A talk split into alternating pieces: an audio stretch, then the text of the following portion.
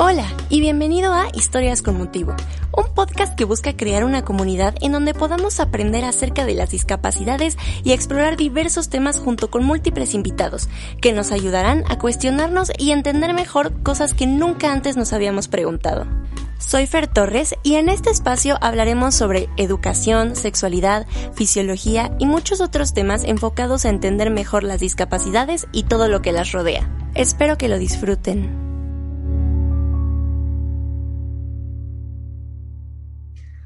Hola, hola, bienvenidos y bienvenidas a Historias con Motivo. Estoy muy contenta de que estén otra vez escuchándonos y bueno, en el capítulo de hoy vamos a platicar un poco sobre la ceguera.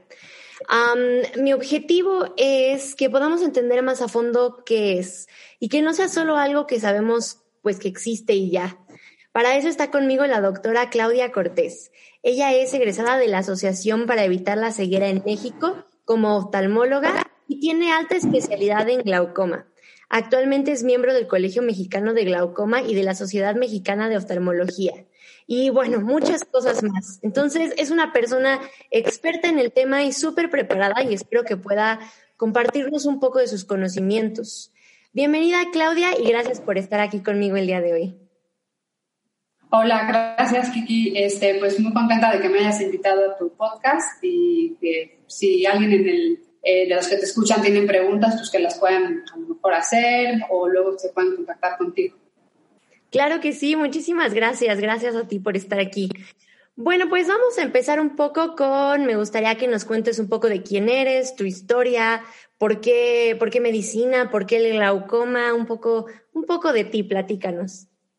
Mira, este, yo toda la vida, como, bueno, soy hija de, de, de médico, entonces en la familia como que vives mucho la medicina, las sobremesas pláticas del paciente, etcétera, ¿no?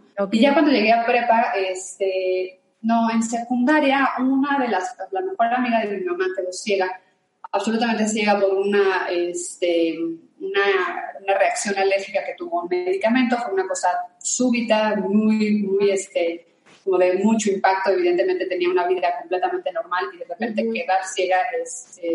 Algo que, que pues, te distorsiona absolutamente toda tu vida. Claro. Y, este, y yo quería, o sea, yo quiero mucho Isabel y me acuerdo mucho que dije, no, es que yo quiero hacer oftalmologías, que seguramente debe de haber algo. Este, y luego en prepa eh, adoptabas a una abuelita, como de un asilo, y esta, esta abuelita tenía un grupo de perros guía. Y entonces, este, como que desde ahí todo, todo alrededor de la ceguera me, me gustó, me llamó mucho la atención.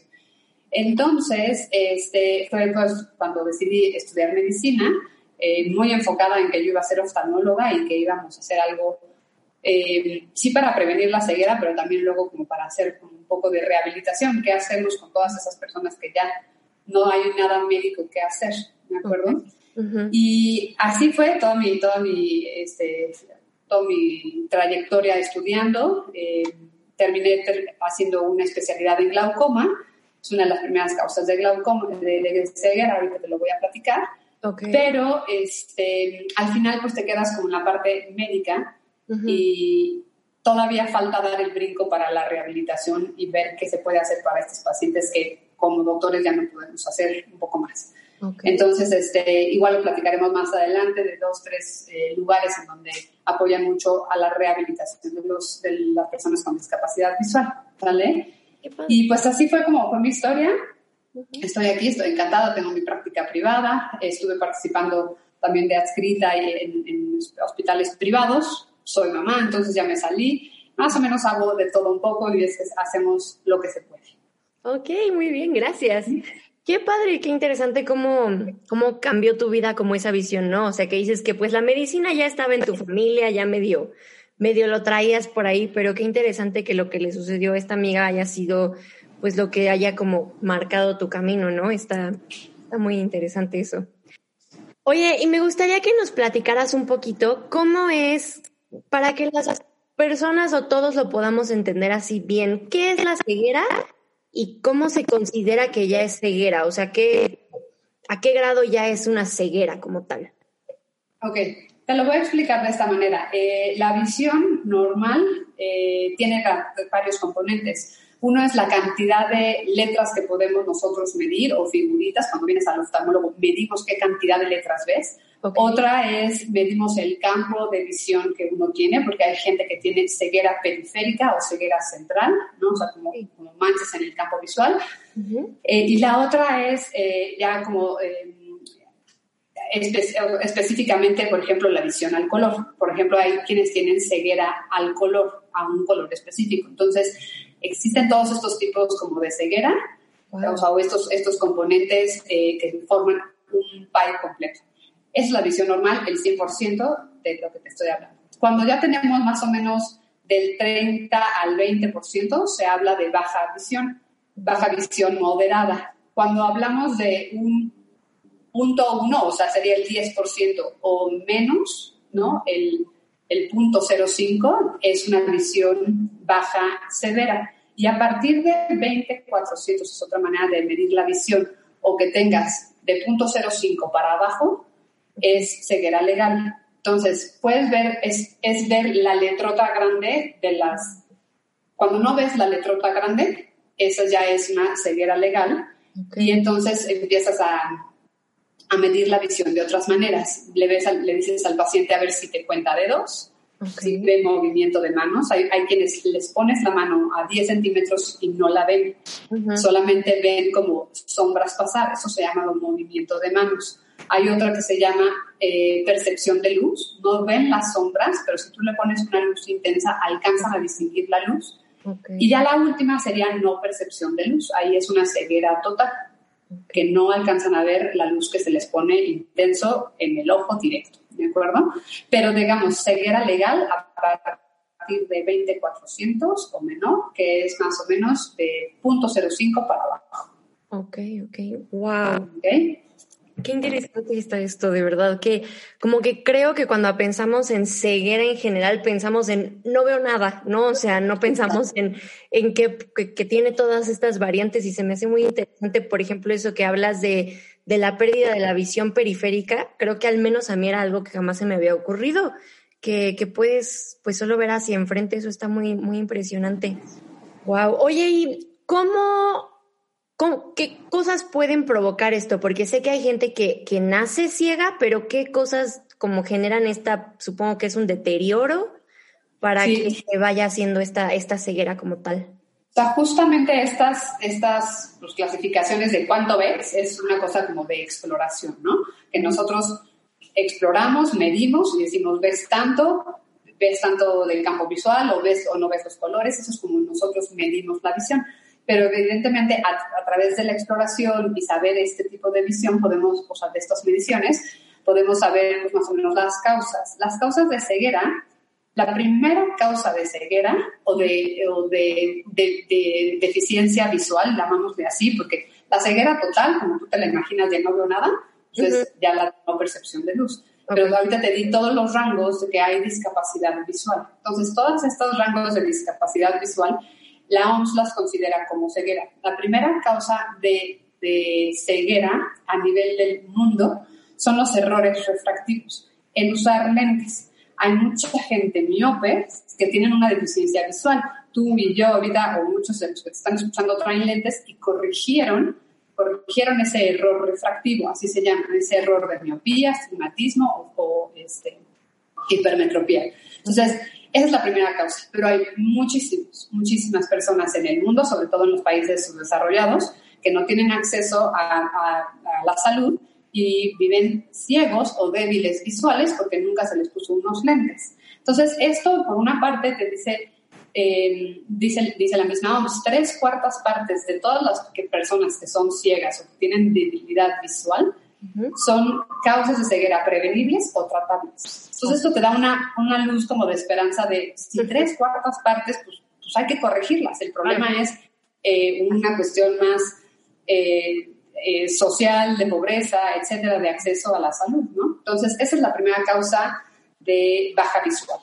La primera, la segunda, o también ahí muy, muy cercana, de una, una causa de ceguera reversible, es decir, que tiene un, tratamiento, es las cataratas. ¿okay? Las cataratas son eh, la opacidad que se va formando en el cristalino y eh, normalmente la mayoría de las cataratas son en personas adultas o mayores. Menos, desde los 50 se empieza a formar, 60, 70, 80, entonces, entre más viejos haya en la población, más catarata hay.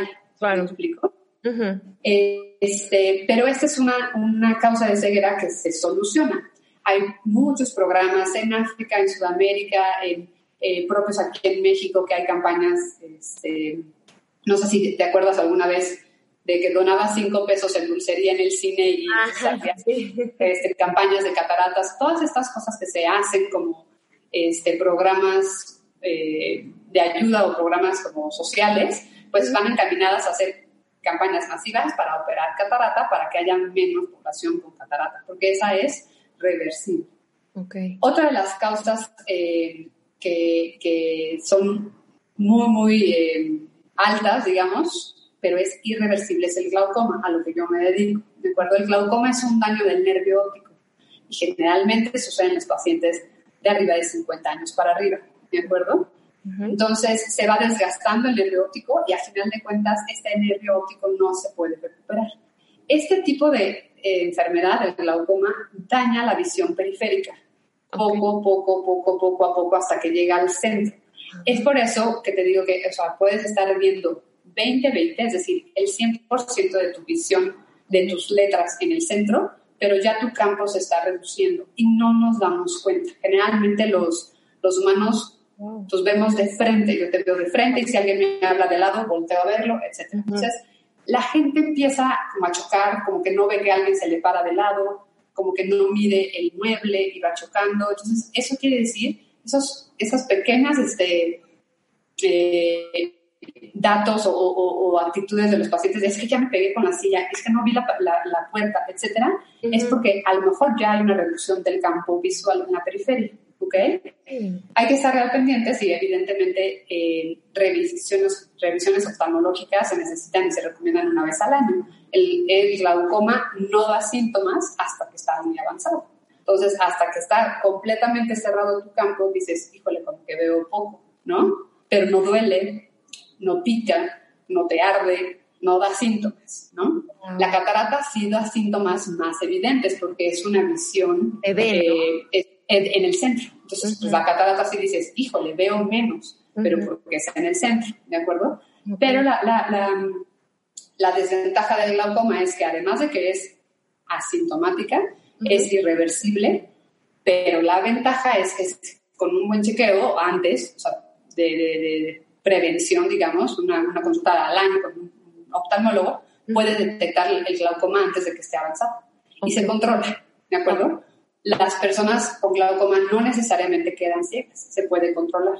Entonces, esa es una luz al final del túnel, ¿no? Otras, otra causa de, ceguera que ha crecido muchísimo y también tiene que ver justamente con este cambio en la densidad poblacional que es hacia las personas que son cada vez somos más mayores y tenemos una expectativa de vida más eh, amplia, es la degeneración macular. Esta es la primera causa de ceguera en Europa, por ejemplo. Ellos tienen programas, o sea, ya deja tus programas, o sea, casi no hay gente con catarata o cuando hay catarata se opera, en un bajo costo, su sistema de salud es muy bueno. Pero la degeneración macular, la mácula es la zona central de la retina, la degeneración es por la edad. De hecho, la enfermedad se llama degeneración macular relacionada con la edad. Entonces no hay nada que hacer. Día que pasa o año que pasa con edad, pues esto es degenerativo. Esto va poco a poco. Hay tratamientos eh, que tratan de, minimizar como que los efectos de la edad, por así decirlo, y otras situaciones. Pero esta, esta enfermedad se ha visto que ha aumentado muchísimo justamente en los países más desarrollados. Y una, otra causa, otra causa de ceguera muy importante en muchos países incluyendo Estados Unidos, sobre todo por la cantidad de obesidad y diabetes, es la retinopatía diabética. La retinopatía diabética, los diabéticos, como tú bien sabes, conocen, pero es muy conocido en general en la población, es que este, los diabéticos pues sufren mucho de los ojos, se quedan ciegos, de los riñones y les amputan las piernas, ¿no? O sea, ese es como no sé, como eh, en, general sabes que un diabético muy mal controlado se queda ciego, tiene problemas de riñón y se les amputan a las extremidades por mala circulación. Entonces, la retinopatía diabética ha aumentado muchísimo por la cantidad de diabéticos, eh, por la mala alimentación y por la, la, cantidad de diabéticos que hay en el mundo. Eh, aquí no se divide tanto si, si desarrollados o no desarrollados, porque en Estados Unidos aumenta mucho, más bien como cultural y del cuidado de la salud en general, pero en, nosotros, en, México es prácticamente la primera causa de retinopatía diabética. Oh, wow. Pues sí tenemos un índice alto de gente con diabetes, la obesidad, sí, me hace sentido, claro, claro. Sí, Entonces, hay un, hay un amplio, amplio, amplio eh, gama de enfermedades que dan diferentes tipos de ceguera. Unas serán crónicas, otras serán congénitas, como tú dijiste, algunos nacen con ceguera, por ejemplo. Hay incluso unas cegueras que son infecciosas. En países no desarrollados, el, el tracoma, que es una, infección por Clamidia trachomatis, es una, este, enfermedad infecciosa, pues se quedan eh, ciegos por opacidad corneal. Entonces, hay una variedad muy amplia dependiendo el lugar en donde vives, este, la causa que lo está provocando, pero más o menos así es como se está moviendo la población y las causas de ceguera. Ok, wow, oye, qué interesante eso. Creo que nunca me habían puesto a pensar, no sé si a las personas que nos escuchen les pase igual, cuando pensamos en ceguera, al menos para mí era muy, pues creo que viene desde el privilegio, ¿no? El decir, piensas en ceguera y te imaginas una persona, pues no sé, con su bastón en la calle que ya está o con su perro guía o lo que sea, pero cuando planteas como todas estas diferentes situaciones, está increíble pensar, pues cómo depende mucho de tu situación económica, de tu situación social, el que seas o no seas una persona ciega. Qué impresionante. O sea, por ejemplo, el, el simple hecho de que puedas tener ceguera hasta cierto punto, pero que unos lentes te puedan evitar eso y te quiten esa discapacidad, entre comillas, se me hace muy impresionante. Qué padre que lo, hayas comentado así, está, está muy interesante. ¿Cómo, ¿Cómo sería o cómo se lleva, cómo lleva la vida una persona que ya tiene ceguera? Ya, digamos, desde a lo mejor una ceguera que ya no te permite una, a lo mejor una lectura normal o llevar una vida normal, entre comillas. Ok, mira, pongámoslo así, si dijimos que la causa más frecuente eran los errores refractivos, pues el impacto empieza desde niños, ¿no? Y los niños eh, empiezan a tener este, retraso en el desarrollo motor, o sea, si no ven, se tropiezan, o sea, un, niño que a lo mejor no, no ve y no tiene una corrección de, lentes, por ejemplo, empieza a tener atraso en el desarrollo motor, en el desarrollo lingüístico, este, en toda la cuestión emocional, social, porque está aislado del de resto de los amiguitos el rendimiento escolar, por ahí de primaria, uno empieza a notar que va para abajo y no es simplemente que no ponga atención el niño, es una cuestión simplemente de lentes. Eso es a nivel de, de, desarrollo visual en los niños cuando no es una ceguera absoluta, ¿no? O sea, cuando tienes una discapacidad visual, pero desde ahí tienes un impacto y desde ahí se puede este, corregir y mejorar la vida de todos estos este, niños y jóvenes, ¿no? En, en, el adulto, por ejemplo, pues también tiene depende, mucho el tipo de ceguera que está adquiriendo o no, ¿no? O sea, si es, o sea, te lo digo que he visto millones de pacientes diabéticos, no solamente tienen el problema de la ceguera, tienen el problema de, pues, obviamente, del control de la glucosa, están con sobrepeso, están llenos de medicinas, a lo mejor se inyectan insulina. Es una, es una vida muy, muy este, pesada eh, en, cuestión de de mantenimiento, o sea, de la cantidad de medicamentos que tienen que estar tomando, inclusive probablemente por esta discapacidad de la ceguera perdieron su trabajo, la mayoría de los, de los adultos que, que por alguna razón pierden eh, su función visual, pues pierden su trabajo. Entonces, tienen que mantener un estado de salud lo más bueno posible, pero sin un ingreso. Entonces, el impacto, y desde ahí empezamos, que el día a día de un paciente con ceguera se complica muchísimo. Programas sociales para los ciegos, nulos. En México no hay, ¿de acuerdo? Hay este, un par de, instituciones que les, les ayudan como a ir captando, o sea, como que a ir mejorando todas estas eh, habilidades por etapas, por ejemplo. Este, entonces, te puedo hablar de, de, de, por ejemplo.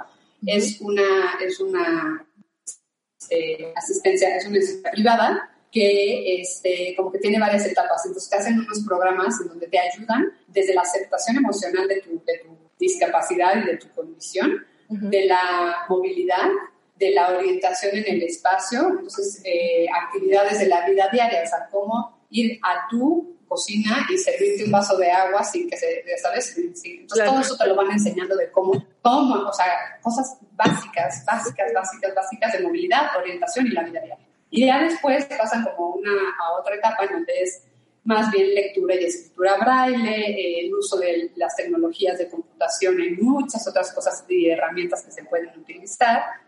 Este, y después se pasan a una tercera etapa para unas habilidades específicas de lo que era tu trabajo o de lo, de lo que podrías tú hacer ya como persona ciega para ser autosuficiente y te integran como en una lista para, para como una bolsa de trabajo. Entonces, esta, esta asociación la verdad es que es increíble porque sí, les, sí los apoya mucho en todo el proceso. Este, tú, tú también debes de ver lo difícil y lo complicado que puede ser taparte los ojos y caminar por la Ciudad de México o por, cualquier ciudad de México. O sea, prácticamente. Sí, sí, no, no, no hay cultura, este, no hay cultura, ni, siquiera sabemos, o sea, a ver, te puedo decir, existen los bastones, como tú bien lo dices. Hay códigos universales en teoría que se deben de conocer, que si tú ves a una persona con un, con un bastón blanco, es porque es una persona ciega. Pero si ves una, una persona con un bastón verde o que en la puntita tiene verde, es porque es débil visual, no está ciego al 100%. Si el bastón, por ejemplo, tiene rayitas roja, blanca, roja, blanca, roja, blanca, esa persona es sorda y ciega. Entonces ya le quitas otro sentido a esa persona. Entonces son, son cosas que es de cuestión cultural que por supuesto no sabemos. Ni siquiera te podría decir ni todos los oftalmólogos. Solamente la gente que se dedica a la rehabilitación visual y que vende todos estos aparatos y dispositivos y el bastón, se llama bastón blanco, pues entonces este, saben un poquito de todos estos códigos supuestamente universales, ¿no? Pero es muy complicado, o sea, la vida para una persona que tiene debilidad visual, este, inclusive tomar el café de, su escritorio, ¿no? Si tienes eh, una paciente me decía, es que doctora, como que de repente limpia la mesa de comer y volteo a ver y veo un vaso. Me acerco, pero tiene, un, tiene glaucoma, tiene, tiene este, eh, visión periférica disminuida. Entonces se acerca dice, y ya no encuentro el vaso. Pues no lo encuentra porque solamente ve un espacio muy pequeño. Entonces ella tiene que hacer un movimiento tipo escáner para ver y buscar dónde estaba el vaso, que sí pudo ver cuando estaba más lejos. Entonces son muchas, muchas cosas así como muy sutiles, en donde la verdad es que los oftalmólogos y todas las personas deberíamos estar como bien sensibilizados para poderles ayudar, o sea, darles esos tips, digo, de manera natural ellos medio se van adaptando y medio van agarrando trucos para poderse por lo menos mover en su casa y así pero este, sí, sí es fuerte y también importa mucho pues toda la, la, red de apoyo que tengan en casa o no. Si ya son la abuelita y así, pues les ayudarán, pero si es el papá que tenía que llevar los recursos económicos a la casa, ¿qué, se hace? ¿No? No, no me explotó la cabeza, o sea, mira, creo que muchas veces hemos hablado como de diferentes discapacidades aquí en el podcast, tanto físicas como de cosas más cognitivas. Y mm, creo que, o sea, no sé, si hablamos de discapacidades, normalmente creo que lo más rápido que pensamos es una persona en silla de ruedas, ¿no? Y creo que ya después se nos vienen así rápido, no, pues la ceguera, la sordera y las personas mudas, ¿no? Y aún así pensar que falta tanta sensibilización, perdón, de tantas cosas a algo que entre comillas podemos decir normal, lo que está visualizado, o que la gente ya conoce, se me hace muy impresionante. Eso, por ejemplo, que contabas de los, de los bastones, yo no tenía idea y creo que como dices, muy poca gente debe de saberlo.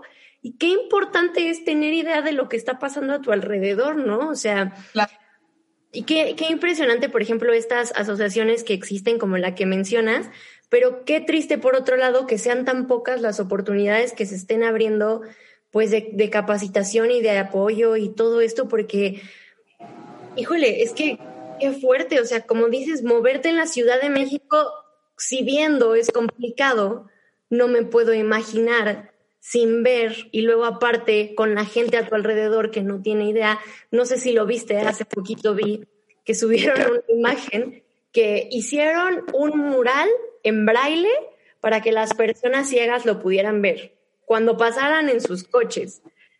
Y además son unas cosas enormes. Entonces yo decía, a ver, ¿en qué mundo una persona ciega va a ir en su coche y va a poder leer eso que está hecho con braille, que va a tocar con su mano, pero que está lejos? O sea, ¿cómo? O sea, ¿cómo? Entonces es impresionante la sensibilización que falta y no sé, me gustaría preguntarte cómo ves tú el panorama en México para, para esa parte de la sensibilización.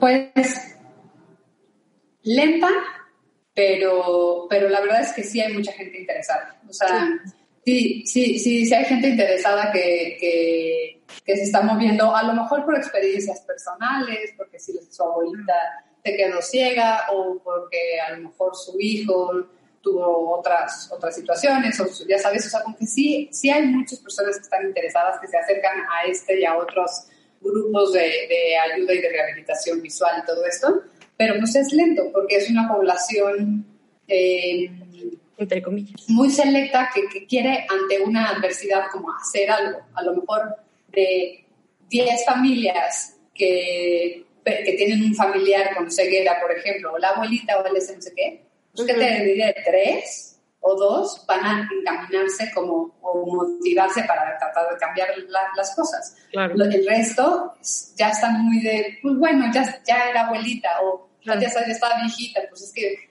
pues, ya era la de antes. Y entonces como que no, no dan el brinco, o sea, como que solamente se resignan y aceptan las enfermedades o el este, o, tristemente también los relegan de la sociedad y del grupo familiar, entonces ahí están abandonados, eh, la persona de por sí se siente totalmente incapaz, cuando alguien, o sea, si nadie le dice, no, si eres capaz de hacerlo, venga, ánimo, yo te enseño o aprende a hacerlo, de por sí la, la paciente pues, acaba de perder un sentido y, una independencia, ¿no? Y ahora depende de las, gente, de las personas que están a su alrededor y se sienten como la carga, la carga de la familia. Entonces, fácil, fácil te puedo decir, siete u ocho de diez, pues terminan siendo, o sea, como que no dan ese brinco de, oye, esto está pasando, hay que concientizar.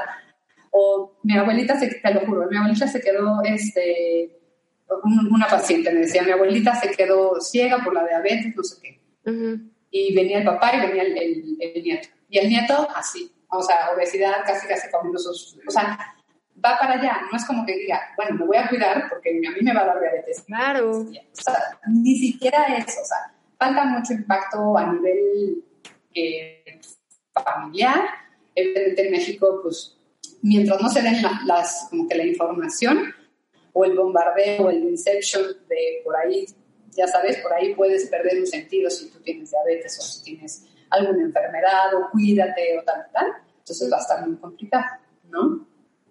Claro, no, no, y también lo pienso, por ejemplo, en esa parte que decías, ¿cuántos niños no habrá que se cree, o ya a lo mejor adultos o adolescentes, con un diagnóstico a lo mejor de déficit de atención o de retraso mental o de algo por el estilo, que lo único que necesitaba era unos lentes. O sea, ¿cuántos no habrá que, que tienen eso? O también pienso en, en todos los niños que a lo mejor no pueden ir a la escuela de manera regular porque no hay personal capacitado, porque no hay un espacio en el que puedan hacer esto de, del braille. O sea, ese tipo de cosas me, como que sí digo, qué impresionante que lo tengamos tan relegado, ¿no? O sea, como tan, tan poca importancia. Sí, sí, y nuestro país es muy grande, entonces sí hay, pero evidentemente también están todas estas instituciones o, o grupos de ayuda en las capitales, ¿no? Entonces, de aquí a que el, el, el, niño o el adulto o el anciano que se enteren que hay una posibilidad y que pueden aprender a hacer eso, a ser sustentables o a leer o a hacer cosas en braille o lo que sea, pues no, están muy alejados de toda esta situación. La verdad, yo creo que la responsabilidad debe definitivamente programas más de la Secretaría de Salud, o sea, y que aunque sea en la, en la clínica del pueblo estatal de uh o sea, de quien tenga que estar, estar ahí en esa, en esa localidad, pues hacer estos programas de identificación de mala visión y luego como de referencia, de ver, o sea, es, es eh, también sería injusto decirles, pues es que no se acercaron y aquí está, pues no se acercan porque sus posibilidades no se les permiten, ¿no? O ni siquiera sus posibilidades la información no la tienen. Entonces, no se van a acercar si no tienen la información. Entonces, yo creo que eh, lo que debería de mejorar en México son todos los programas de, awareness y de, de, concientización de muchas enfermedades y poderlas este, tener ahí un listado. Si identificas, estás en el pueblo, si identificas tal o tal enfermedad o tal o tal discapacidad, enviar a tal o informarles que existe esta posibilidad. Pero pues bueno, ya, también es cargar mucho ahorita, además en toda la situación pandemia, ¿no? Sí, aparte, eso es otra. Ay, oye, Clau, ¿y cómo, de qué va la rehabilitación? ¿Cómo funciona o, qué, es, qué es lo que se hace cuando se hace una rehabilitación? Pues mira, este, ahora sí que es ensayo y error y es estarlos eh, enseñando un poco técnicas, este, de cómo uno debe de, caminar y de, tener una propiocepción, o sea, cuando uno está ciego, como que de repente pierdes la noción del espacio alrededor de ti. Entonces, tienes que eh, enseñarlos un poco a, ya sea con el bastón o con las manos, ir identificando el espacio para ver si pueden dar un paso seguro. Es todo lo que te digo de movilidad, por ejemplo, cosas concretas. Voy a servir el agua, ya identifiqué la jarra, metes como un como un dedo dentro del vaso, Entonces vas sirviendo y cuando el agua te toca en el dedo, ya sabes, ¿no? Un poquito escuchar, escuchar el... Pero a veces, aunque escuches, no sabes a dónde va el nivel del agua del vaso, ¿no? Entonces, e, este tip de meter el dedito para poder identificar que ya, ya llegó ahí el agua y servirlo muy lento. Entonces, cosas mínimas, eso, eso, eso lo, lo vas este, practicando en la, más que, pues sí, es rehabilitación y es eh, como reincorporación a tu vida diaria con tu condición. Porque no, o sea, muchas veces como que la palabra rehabilitación dices voy a rehabilitar y mejorar. A lo mejor no mejoras tu condición de ceguera o tu nivel de discapacidad visual, pero lo que sí puedes es como que reincorporarte a tus actividades con todas estas situaciones. Hay programas, pues así como de terapia, de de expresar lo que uno siente, eh, aceptar, eh, ¿no? Muchas veces la culpa, no, me cuidé, no hice esto. Hay veces que son, este, por ejemplo, cegueras traumáticas, ¿no? O sea, explotó el cohete y el niño se quedó ciego de un ojo, entonces, o sea, terapias hasta con la familia, quién tuvo la culpa, quién no, dar un carpetazo y seguir adelante y manejar un poquito todas esas cosas. Ok, okay o sea, va de todo, ¿no? O sea, desde la parte psicológica hasta la parte física. Sí. En, este, en este lugar que te digo, lo hacen muy personalizado, o sea, sabiendo qué diagnóstico tienes, qué edad tienes, o sea, en qué momento te quedaste ciego. Hay enfermedades que son, que no tienen cura, no, no, te las he platicado, pero son, o sea, son el camino a la ceguera. Sabes que te vas a quedar ciego, ¿no?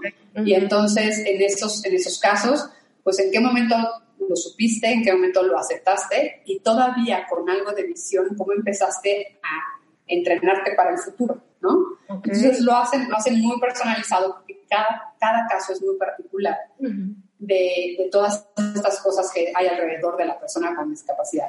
Tienen o no tienen este, eh, red de apoyo familiar, eh, tienen o no tienen cuál es su cantidad de ingresos o, sus posibilidades económicas, mm. este, cuál es la razón de la ceguera, evidentemente, si fue algo innato, fue algo adquirido, fue algo, este, si es algo crónico, si es algo que se puede operar o no, etc.